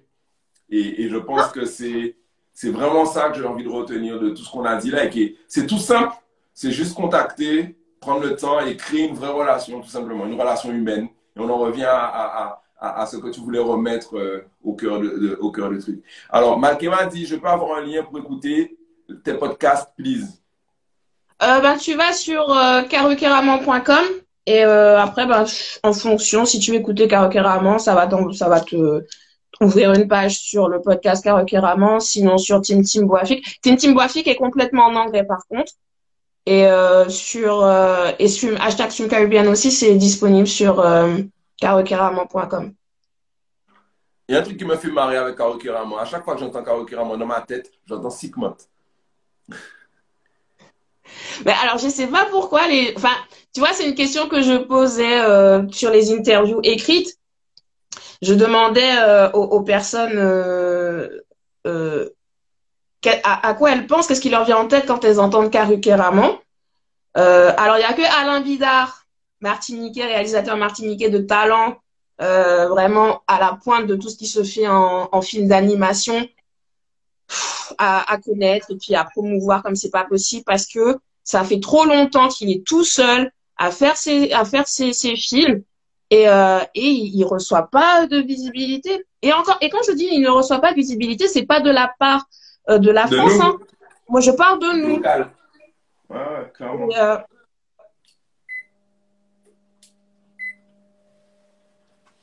Non, je t'écoute, hein, j'allumais la clim. Ah, d'accord. Oh, non, je sais pas. Non, et non, euh... j'allumais la clim, la clim s'est coupée sur moi. Et, et, euh, et donc, j'allumais la clim, je commençais à, à transpirer à l'intérieur. Et, donc, je t'écoute, je t'écoute. Et, euh, et ouais, ça faisait partie des thèmes, dire. des thèmes. Non, mais alors, je rebondis. En fait, euh, pour, tu parles de, de quelqu'un que tu m'as fait découvrir et, et, dont tu fais beaucoup euh, la publicité autant que tu peux. C'est Alain Guidard. Donc, euh, moi, en 96, euh, j'ai inventé un personnage qui s'appelle Jim Kelly. J'en parle dès que je peux. Sur mon premier album, j'ai fait un morceau qui s'appelle Jim Kelly, featuring Tyranny, ce morceau-là, featuring Tyranny en 98. Et Jim Kelly, c'est un personnage euh, qui fait des arts martiaux et que, dont j'ai toujours rêvé de faire le film d'animation. Et, et, quand tu m'as parlé de, de, Donc, dès qu'on me parle d'animation, de, de, de, personnes qui font des films d'animation, mes yeux s'ouvrent parce que je repense à mon idée de pour un jour, je ferai mon film d'animation. Donc, parle-moi un peu d'Alain Bidard, qui, donc, euh, que tu m'as présenté, euh, enfin, dont tu m'as présenté le travail, et notamment le, le, le long métrage, le film d'animation Opal. Et, et l'autre, alors, c'est Bat, Battle, Battle Dream Chronicle. Battle Dream Chronicle, euh, que j'ai toujours pas pu regarder. Tu sais pourquoi? Alors, on, on va spoiler les personnes. Opal, c'est top, c'est le storytelling est ouf. Mais quand j'ai fini de regarder Opal et qu'il a fallu aller se dire Battle Dream Chronicle, c'est pareil ou euh, l'histoire est différente?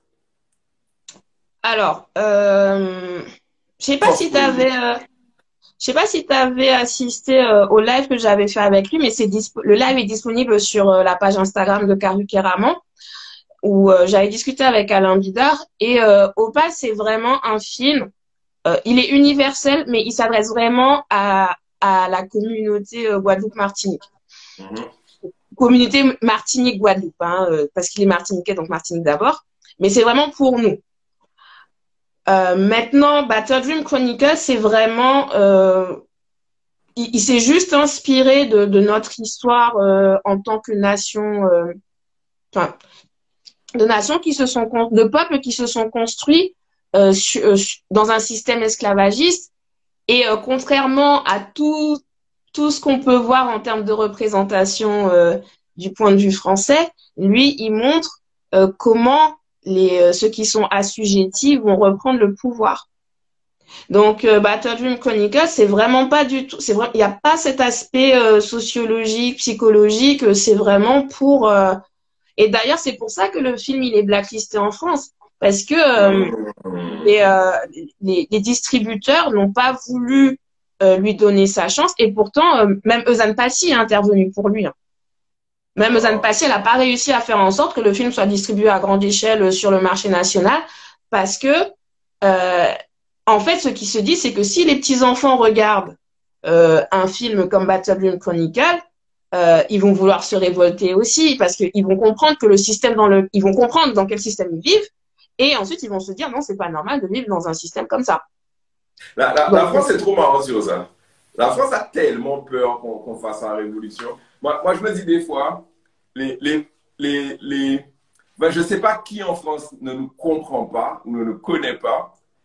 Moi, moi, ce que tu dis là, franchement, ça me, ça me révolte pas parce que c'est, on vit avec tous les jours ils pensent vraiment qu'on va venir leur trancher la tête si on se rend compte de ce qu'ils ont fait. Moi, cette réflexion-là me fait penser à, plusieurs choses. La première, euh, on se rend compte, on n'est pas couillon. Il faut comme si un jour, on va découvrir qu'on a été euh, euh, colonisé, manipulé, torturé, et qu'on va, on sait les gars, on sait, on n'est pas couillon, on sait, ça c'est un. Deuxièmement, on sait, donc si on devait, ça fait longtemps qu'on aurait essayé de couper vos têtes, Donc, arrêtez d'avoir peur. On va pas couper vos têtes, on sait. Et, et troisièmement, je me dis, c'est eux qui auraient coupé notre tête si eux, ils avaient, on leur avait vécu ça, en fait. Moi, c'est ça qui me... En fait, en fait tu as juste peur de ce que toi, tu aurais fait et tu comprends même pas que nous, on n'est pas comme ça. c'est impressionnant. impressionnant. Mais ça, c'est... C'est, en fait, c'est, et dans ça, c'est cette histoire de grille de lecture du monde. Et c'est, pour ça, en fait, que j'ai créé Carrément. C'est parce que euh, jusqu'à 2016, je, j'utilisais vraiment une façon de lire le monde qui mettait la France au centre. Et moi maintenant, euh, depuis euh, donc depuis que j'ai commencé toutes, toutes ces, tous ces questionnements autour de mon identité, de comment moi je me définis en tant que, que Guadeloupéenne, euh, les je me mets au centre. Et en fait, le fait de faire ça, c'est juste c'est normal en fait. Parce que, et, et, ça, c'est ce que j'ai dit dans mon, dans mon podcast sur Marie Scondé, euh, parce qu'elle a fait un, donc le roman, c'est, je crois que j'ai dit par rapport au roman euh, le, le, Dernier roi des Africains, où euh, dedans, euh, elle aborde la question de l'identité euh, afro-caribéenne. Et quand je dis afro-caribéenne, je parle bien des Noirs qui vivent dans la Caraïbe. Parce que là, en ce moment, en France, on a un problème avec le terme afro et le terme caribéen. Pour moi, afro, c'est dans caribéen quand on va parler de ce qui euh, vient de Guadeloupe, Martinique, Guyane. Ça paraît tellement évident. Mais par contre, quand on est ici en France, eux, ils vont te dire afro slash, pas slash, Afro Trade d'Union euh, caribéen parce que il part du principe qu'il faut associer les autres communautés africaines et que ça va ensemble. Et moi, je suis, c'est pas que je suis pas pour, mais c'est pour moi, c'est complètement différent. C'est pas du tout la même chose. Non. Parce que eux, de leur côté, quand eux, ils vont te parler, je suis sénégalais, euh, je suis ivoirien, à aucun moment ils vont te dire afro-caribéen et pour nous inclure avec eux. Et d'autant plus que quand nous on vient de Guadeloupe-Martinique, c'est pour ça que moi j'utilise caribéen, c'est parce que dans ma tête, et c'est ce qu'on voit dans Battle of Chronicles, c'est que tout le monde est représenté. T'as as les blancs, t'as les noirs, t'as les asiatiques. Tout le monde est représenté parce que c'est ce qu'on est. Les Indiens. Caribéen, ah, les Asiatiques voilà. sont Indiens, excuse-moi. Les Indiens sont asiatiques. Oui. Ouais. Mais, mais le fait, tu vois, que tu es, c'est normal que tu aies cette réaction parce que dans notre façon de penser, on met les Indiens à part. On va pas, quand on va, on, va entendre asiatique, on va pas, on, va pas voir. Et c'est ça qui est important, c'est qu'est-ce que tu entends quand, qu'est-ce que tu imagines quand tu entends le mot caribéen? Et le problème, c'est que les trois quarts des gens, ils vont voir un noir alors que c'est faux. Et justement, les Indo-Caribéens, ils ont ce, ce cette, cette, revendication à cœur, c'est de dire que nous, euh, on est caribéens. Mmh, euh, les Indiens de Trinidad, de Trinidad pardon, les, les Indiens de Guyana, ils sont là à fond. Nous, on n'est pas indiens. On, on peut pas, c'est une culture qu'on ne connaît pas. On, ça fait partie de nous. On sait que ce sont nos ancêtres. Mais c'est pas nous. Les, euh, il y a des Sud, des Sud-Coréens. Il y a des Coréens aussi euh, à Cuba. Il y a une communauté coréenne à Cuba. Eux aussi, c'est la même chose. Eux, ils sont dans, dans cette, dans ce questionnement de comment, comment interpréter notre identité caribéenne tout en restant coréen. Et en fait, Mhm. toute chaque communauté de la, chaque communauté dans la Caraïbe, c'est ça. Donc caribéen, en fait, il va re... après on peut on peut débattre sur l'utilisation de caribéen ensemble, mais en tout cas le mot c'est pour moi c'est pour c'est comme ça que j'utilise. Et c'est et c'est très important de ne pas mélanger. C'est pour ça que j'utilise pas créole non plus parce que quand on utilise créole nous en France, c'est pour associer alors le, le, le- celui qui est vraiment c'est ultramarin. Euh, Ce mot-là, je ne peux plus. Ultramarin, je peux plus. Parce que ça veut dire que vous mettez la France au centre pour créer des relations qui, en fait, n'existent pas de toute façon. Et c'est pas grave si elles n'existent pas. Maintenant, si vous voulez aller découvrir euh, ces autres territoires, il n'y a pas de souci. Mais il n'y a pas besoin d'utiliser ce rapprochement par la France pour créer ce- pour créer ce lien. Et c'est et, et c'est pour ça que c'est donc je reviens à Marie Scondé, excusez-moi, je je divague beaucoup. Il faut. c'est c'est- moi, j'adore les divagations. Oui, mais je peux pas rester longtemps parce que je t'ai dit, j'ai le live tout à l'heure avec euh, Luc Saint-Éloi et Walifal et Agnès Noël. Ah, moi, je prends tout ce qu'il y a. hein, Moi, je, je prends tout ce qu'il y a. Donc, je disais, Marie Scondé, elle a écrit dessus euh, dans Le Dernier Roi des Africains, où euh, justement elle s'inspire de, de, de cette histoire euh, d'un roi du Dahomey qui avait été exilé en Martinique. Il a passé quelques années, après il est retourné en Martinique. C'est- bien. Il est retourné en Martinique. Et euh, donc, elle a, elle a créé ce, ce roman. Et le personnage principal, il est un descendant d'un roi exilé en, en, en Guadeloupe. C'est bien. C'est pas Béanzin. C'est pas Béanzin. Oui, c'est lui, c'est lui. Mais euh, bon, elle, elle a créé quelque chose autour, elle s'en est inspirée, elle a créé son livre autour.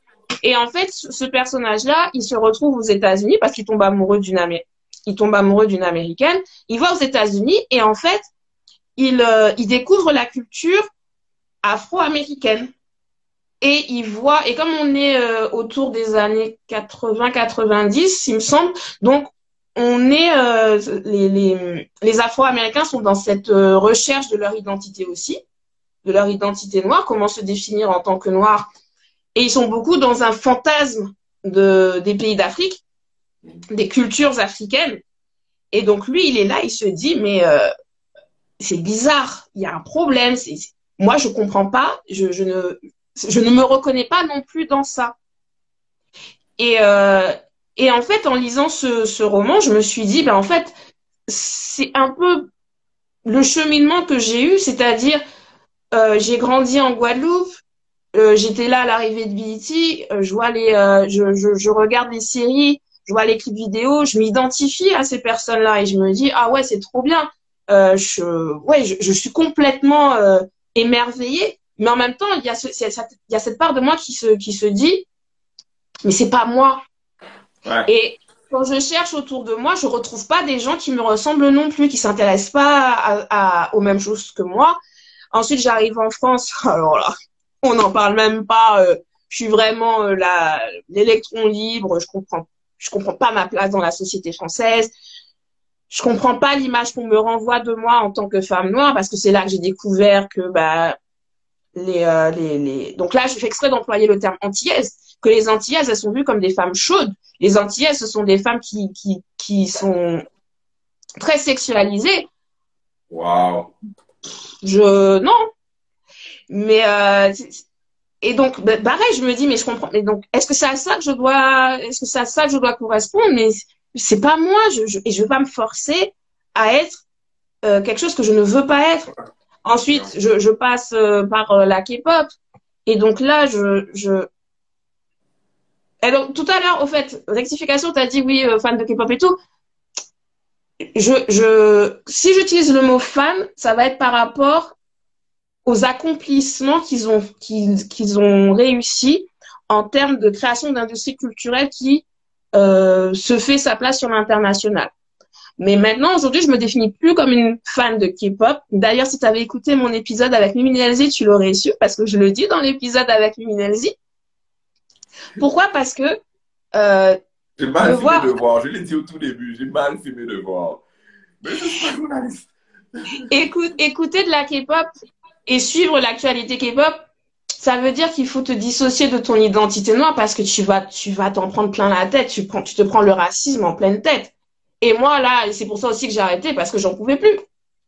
Et, euh, et donc, je, je, je suis à, en 2016, je suis à ce tournant où je me dis, mais bon, au bout d'un moment. Il y a Manoué qui dit, il y a qui dit, c'est toi qui as ramené le zouk là-bas alors. non, mais euh, le, Japon écoute beaucoup, écoute, le Japon, entre guillemets, il y a une communauté au Japon qui est très portée sur les cultures caribéennes.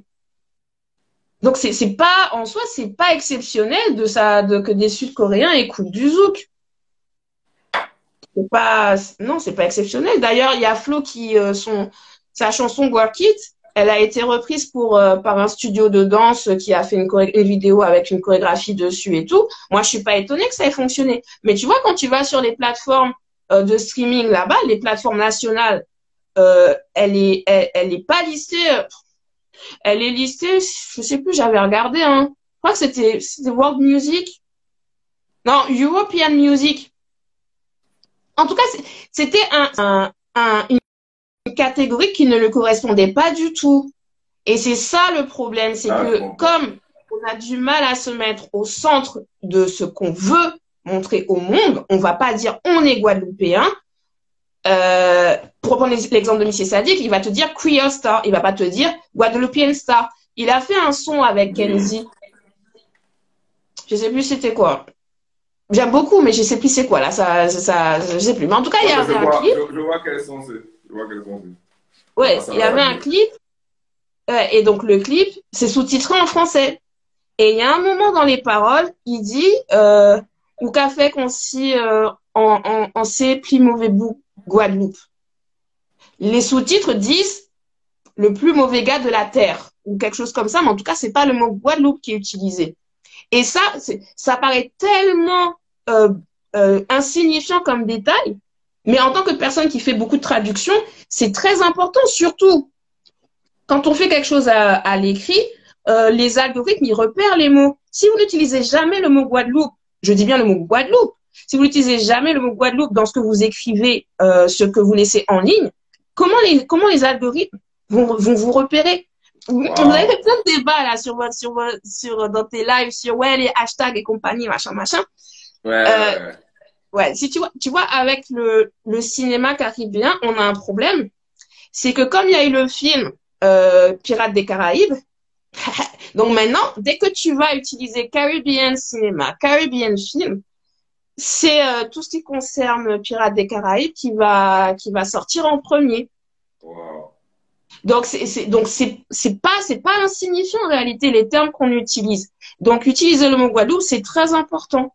Et euh, et ça, ça revient à ce qu'on disait tout à l'heure sur le fait d'être convaincu que ce qu'on fait est important, que ce qu'on fait mérite d'être reconnu par, euh, d'être connu et d'être reconnu par les autres, mais d'abord par nous-mêmes. Donc, euh, donc voilà. Je c'était quoi la question.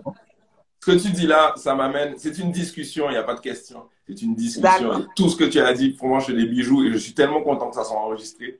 Et euh, ce que tu dis là, ça me ramène à ce que tu as dit au tout début. C'est, ça va être bizarre ce que je vais dire, mais allez acheter le livre de Jocelyne Béwar, quoi. Parce que c'est, c'est, c'est vraiment ça que ça m'inspire, hein, tout ce que tu m'as dit là. D'aller acheter le livre de Jocelyne Béwar. Parce que Kassav, c'est le, c'est une norme. Qu'on, fasse de Kassav une norme, en fait. Parce que quand tu parles de confiance en soi et de tout ça, ça, ça me ramène à ce que tu as dit au début, que Kassav est une norme. Et moi, je pense que tout artiste guadeloupéen devrait avoir l'ambition d'être au moins Kassav. Mais c'est ça. Ils ont, vraiment fait ce qu'il fallait, comme il fallait. Et, et j'irai. Alors, hier, j'ai reçu le livre et un petit canal à Florence Napri qui comprendra pourquoi. Et euh, j'ai eu le livre de Jocelyne Béon entre les mains et j'ai regardé, je me suis dit, pour Olivier, tu as cinq livres sur ta table de chevet que tu n'as pas commencé depuis 2019. Est-ce que tu ajoutes un sixième?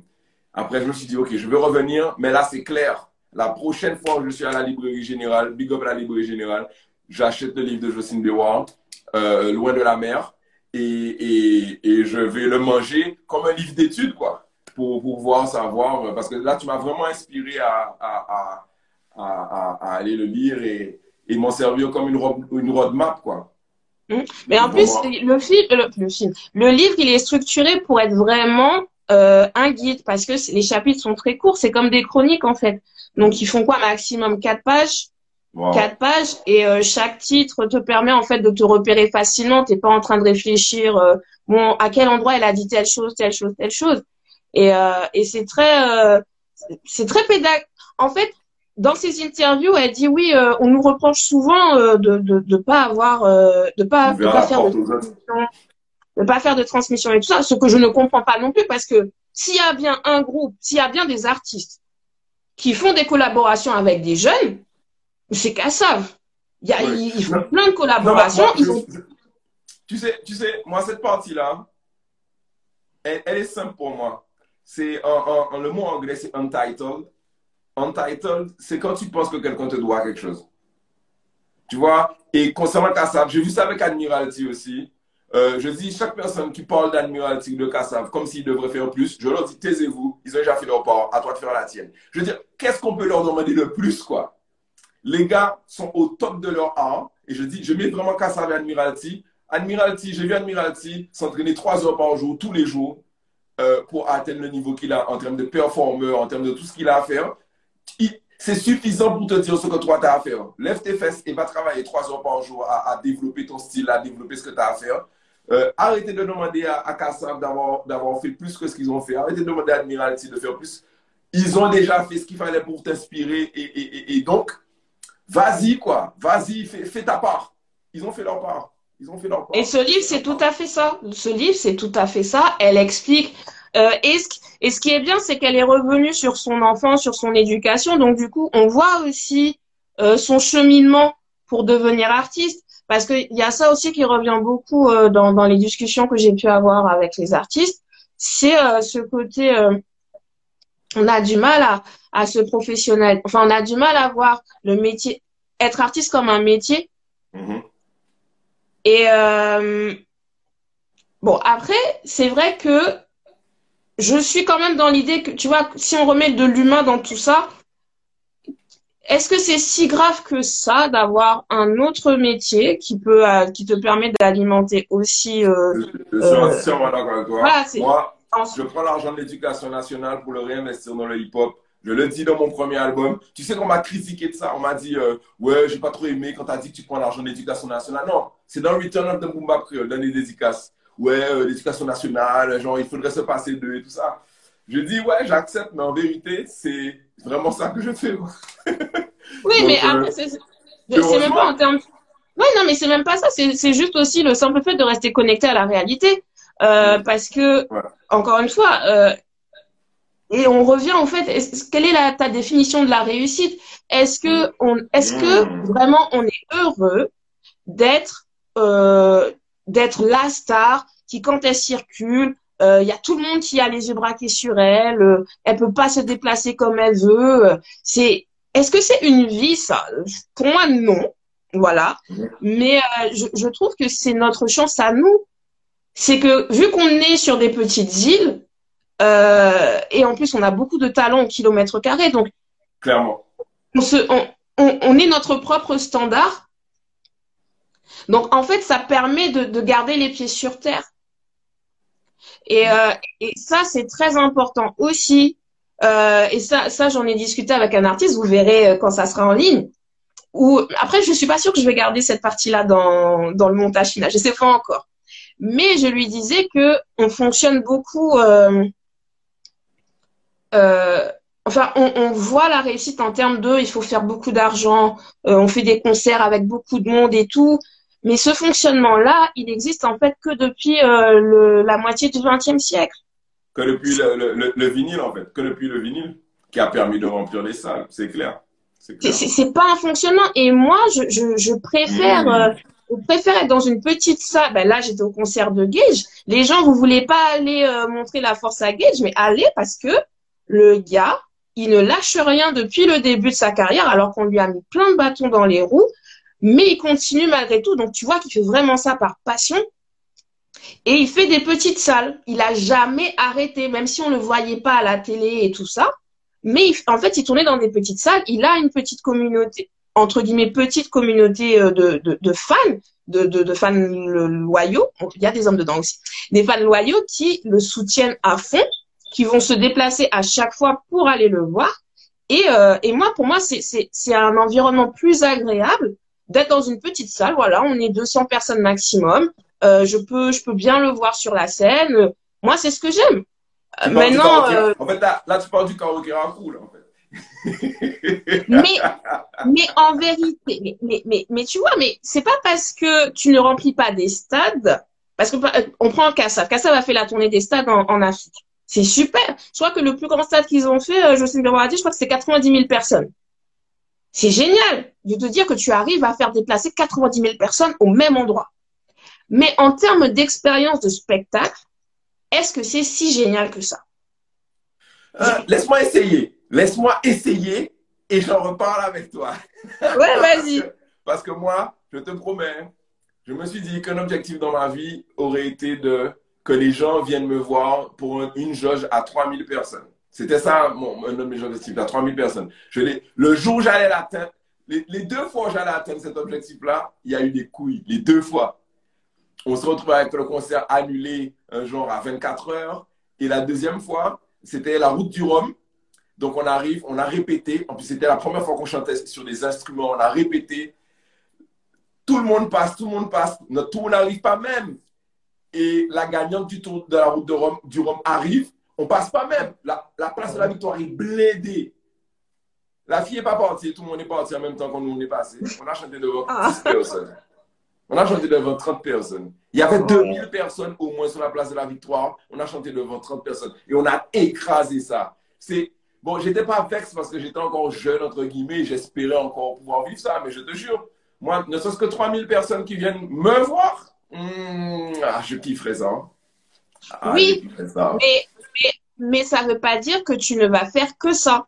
Non, non, non. Voilà, c'est ça. Et, dans, dans le discours euh, que j'entends euh, chez euh, les artistes. Maintenant, vu qu'effectivement, je trouve que vous n'avez pas beaucoup d'espace pour vous exprimer sur ces questions-là, donc vous ne pouvez pas développer mais j'ai pas l'impression que que leur définition de, de, de, ce succès, de cette réussite, passe par le fait que les petites salles qu'ils vont faire, bah, c'est tout aussi important que si ils faisaient euh, tout, tout, le temps des concerts sur euh, trois avec 3000 personnes devant eux. c'est comme, hier, euh, c'est comme hier au, au, au, au c'est comme hier au Carence. Au... Pourquoi t'as marqué Florence Ripé, euh, Manuel? C'est comme hier. Euh, euh, hein? On dit c'était elle qui avait gagné le, le Florence Artaud, c'est elle qui avait gagné la route du Rhum. Non, c'était pas Florence Artaud. Non, c'était pas Florence Artaud. Ah, par rapport à Florence Artaud qui a gagné plusieurs fois la route du Rhum, ok. Non, mais ce jour-là, c'était pas Florence Artaud. Et non, hier, hier, je me suis retrouvé à chanter au Café Papier pendant 1 minute 30. BF Man, il y a les vidéos qui tournent. Par contre, la puissance des réseaux sociaux. J'arrive dans une soirée chill sans aucune prétention il y a mon, y a mon cousin TX, il y a tout ça là. Et le frère, je lui dis, tu sais, Tima, je suis venu là quand j'ai vu ton nom, quand j'ai vu Air Jax, j'ai vu ton nom. Il m'a dit, ah, ben je vais jouer une petite séquence pour toi. Le gars, il arrive, il balance BF Man et il prend le micro, il dit mon nom.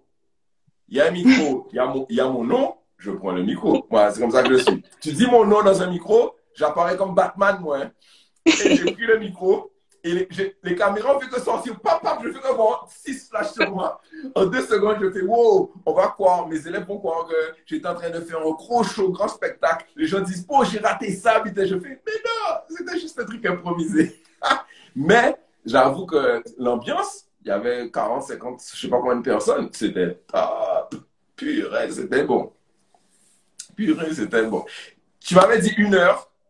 Là, on est à une heure et demie. Bah, j'ai euh, encore euh, 10 minutes, 10-15 minutes. 10-15 minutes. Parce que j'allais, j'allais, comme on dit, euh, wrap it up. J'allais euh, boucler ça. Parce que, non, mais c'est toi, moi. Moi. parler. Tu parles de parler? Parler. Moi, je peux parler des heures et des heures. Et, euh, non, mais c'est, c'est, sincèrement, je, je, le dis sincèrement, c'est l'un de mes épisodes préférés. C'est l'un des épisodes du Star Show préférés. Parce que, comme à chaque fois que je discute avec toi, j'apprends plein de choses. J'adore cette façon dont tu, dont tu traites les perspectives.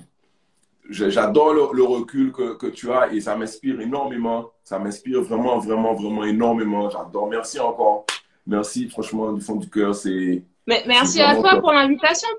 Parce que tu sais, tu vois, on parlait de, de, du fait que les Caribéens anglophones, ils sont très ouverts et ils nous accueillent, il n'y a aucun souci. Euh, euh, tu es la première personne euh, francophone qui m'invite. J'ai mhm. déjà, j'ai déjà fait euh, un, deux, trois podcasts en anglais euh, où j'étais invitée. Il y en a deux qui sont déjà en ligne. Le troisième, il devrait arriver au mois de mai, je crois.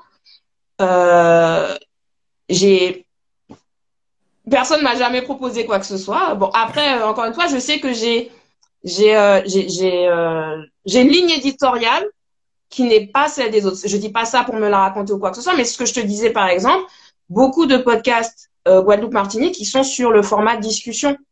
Mhm. On va prendre un thème et puis après on va discuter avec la personne ou alors on va inviter la personne pour parler de sa vie. Mhm. Euh, et je suis pas dans cette ligne éditoriale. Moi, je veux qu'on discute du contenu culturel, qu'on voit en quoi euh, ça, en quoi ça nous touche, en quoi ça nous, ça, ça, ça permet de forger notre identité et de gagner cette confiance en nous qui fait tout et qui, enfin, qui fait cette différence avec les autres peuples, ils font que les, les Sud-Coréens, euh, je t'ai dit depuis euh, les années 90, et même tel, tellement ils veulent, ils sont, ils sont, ils, sont euh, dans cette optique de, de montrer qu'ils ont, ils ont voulu euh, conquérir le marché américain. Je me rappelle, je crois que c'était autour de 2009 ou 2010 il y avait, euh, j'avais traduit un article euh, au sujet des Wonder Girls. Et Wonder Girls, c'est un groupe de JYP Entertainment. C'est euh, c'est le groupe féminin qui a été le, le, le premier groupe féminin sud-coréen qui est entré dans le dans un des charts Billboard. Bon, je crois qu'elles ont fait 75 ou 76e. Et euh, mais mais c'était c'était je crois que oui je crois que c'était les premières. Et donc, euh, en faisant cette analyse-là, euh, les, journalistes disaient, oui, il y avait eu un, groupe de, de, Coréennes, donc c'était autour des années 30, je crois, qui avaient eu euh, une résidence à Las Vegas. Mais c'était mhm. des Coréennes qui étaient, de, enfin, c'était des Américaines d'origine coréenne qui avaient, qui, qui, qui avaient monté un groupe. Je crois que c'était des sœurs ou des cousines, un truc comme ça. Elles avaient monté leur groupe et elles avaient bien, elles avaient bien fonctionné pendant pendant quelques quelques mois, quelques années à Las Vegas. Donc, tu vois, ils, ils vont avoir ce réflexe d'aller chercher loin dans le passé pour te dire, tu vois, il y a telle chose qui s'est passée, ça paraît insignifiant, mais pour nous, c'est important. Et donc, voilà notre filiation pour dire qu'aujourd'hui, notre groupe, quand il réussit aux États-Unis, ben, il y a eu ça, il y a eu telle personne avant qui lui a ouvert la voie. Ouais, il y a eu un précédent. Et, euh, et, et, et, et c'est pour ça aussi que je fais tout, euh, ces, euh, tous ces projets culturels, c'est que euh, même en ayant grandi en Guadeloupe, j'ai pas le sentiment qu'on met, j'ai pas le sentiment d'avoir baigné dans, cette cet amour et dans ce respect de la culture. Alors, ça veut pas dire que j'étais que je viens d'une famille où voilà ils ont aucun problème à parler créole. Il y a y a, y a enfin j'ai toujours vécu dedans voilà donc je me mmh. posais pas de questions et comme je, comme je t'ai dit, quand j'en ai parlé au tout début, moi, j'aime les analyses, j'aime qu'on m'explique par A plus B pourquoi c'est comme ça. Et quand je, quand, quand j'ai commencé à m'intéresser à la culture afro-américaine, il y avait plein d'articles pour m'expliquer, euh, pas forcément des articles universitaires, hein, des articles, des articles de journaux et tout. Et, j'en profite. Hein.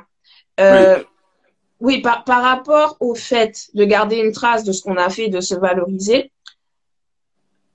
encore une fois, l'avantage pour nous, c'est que comme on est dans ce tâtonnement de trouver notre formule à nous, mm-hmm.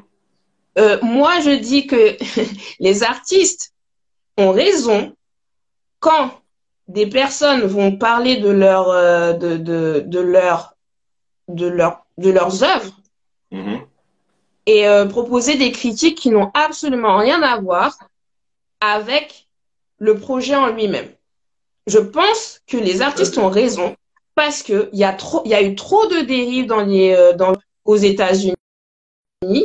Euh, des sites comme Gossip, des sites comme euh, TM, TMZ, se sont sites. Euh, à l'époque, il y avait Perez Hilton, mais voilà, ce sont des sites qui ont vraiment, vraiment euh, ramené la, la, la, culture musicale au plus bas. Ok.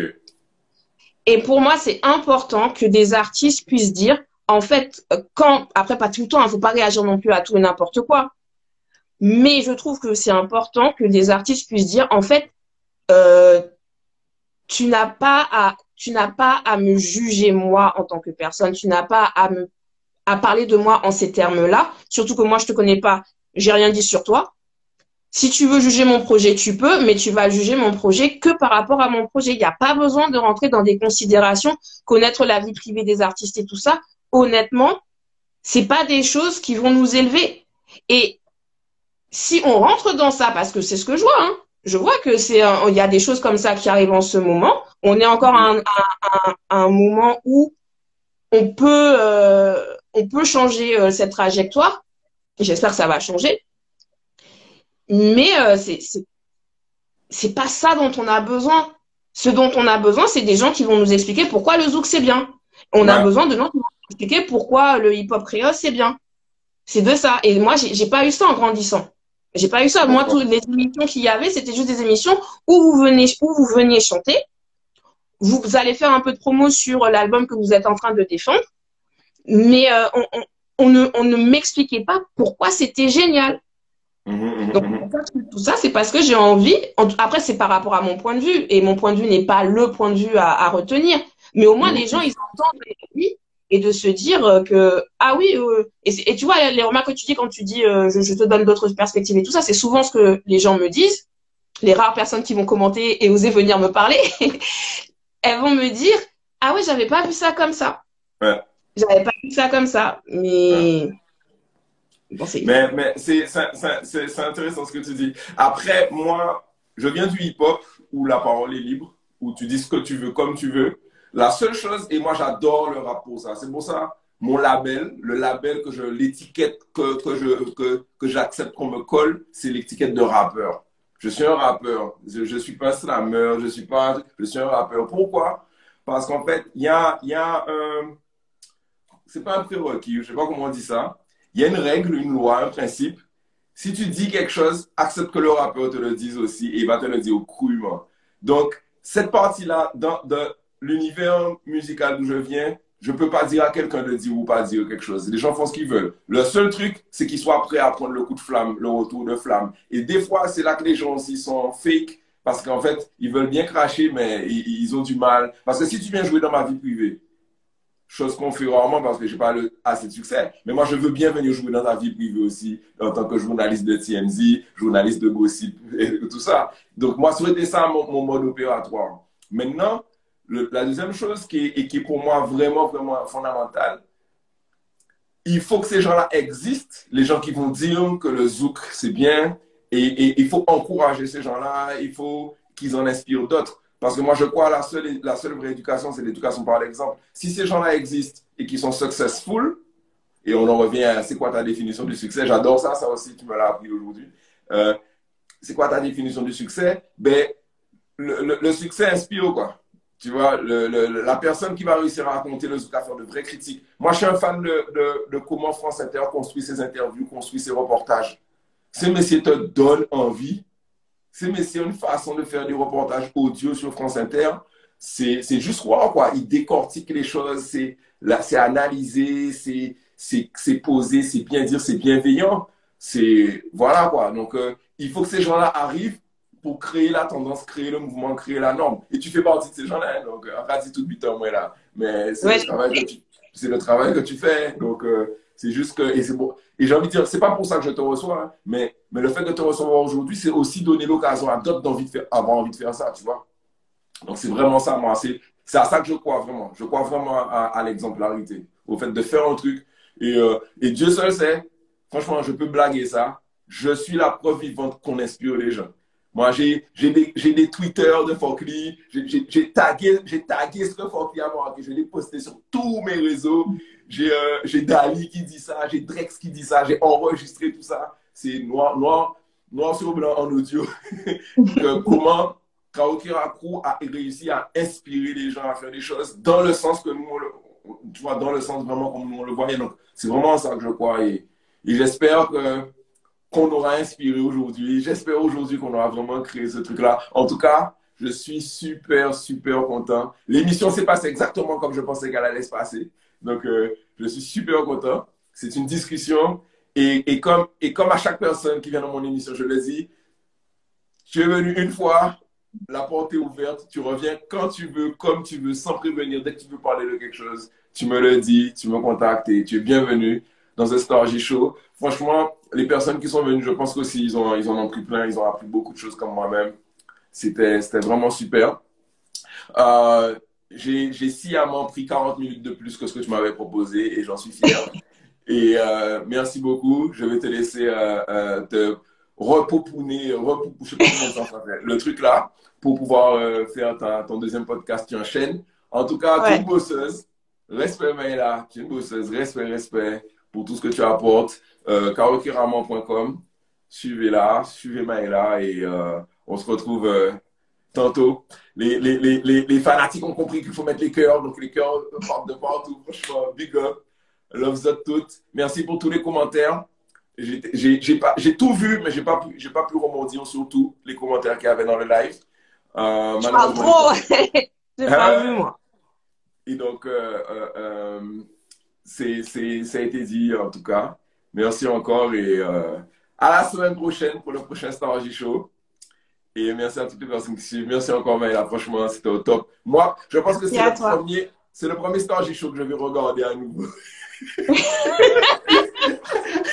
Avec mon calepin, je vais, je vais noter parce qu'il y a vraiment, moi, c'est ce que j'adore. Il y a vraiment des choses inspirantes. Quoi. Il y a vraiment des choses inspirantes. Je dis pas que les autres m'ont pas inspiré, mais on connaît toutes les autres là.